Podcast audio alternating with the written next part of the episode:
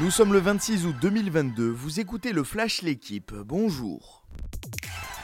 Le PSG et l'OM ont hérité hier deux tirages abordables pour la phase de groupe de la Ligue des Champions. Les Parisiens seront les favoris de la poule H où ils retrouveront la Juventus Turin, le Benfica Lisbonne et le Maccabi Haïfa.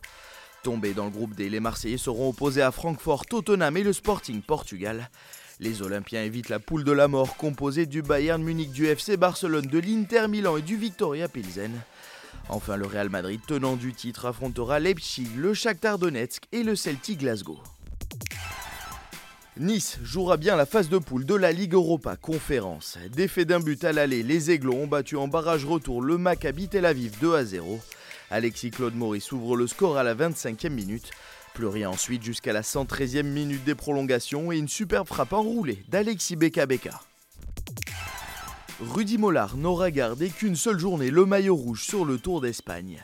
Le Français a terminé hier 35e à plus de 5 minutes de Jay Vine, vainqueur de la sixième étape, sa première en carrière. Le Rhodanien aura été l'une des victimes de la première bataille en haute montagne entre les favoris. Remco Evenepoel, deuxième du jour, a fait le spectacle et s'empare de la tunique rouge de Mollard pour 21 secondes. Le Belge en compte 28 d'avance sur Henrik Mas, troisième, et plus d'une minute sur Primoz Roglic, quatrième. Novak Djokovic a annoncé lui-même hier qu'il ne participerait pas à l'US Open cette année. Non vacciné, le Serbe ne peut entrer sur le territoire américain.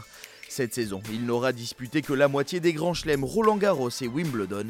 Djokovic n'égalera donc pas les 22 titres en majeur de Rafael Nadal et risque peut-être aussi de sortir du top 10 mondial. Merci d'avoir suivi le Flash l'équipe. Bonne journée.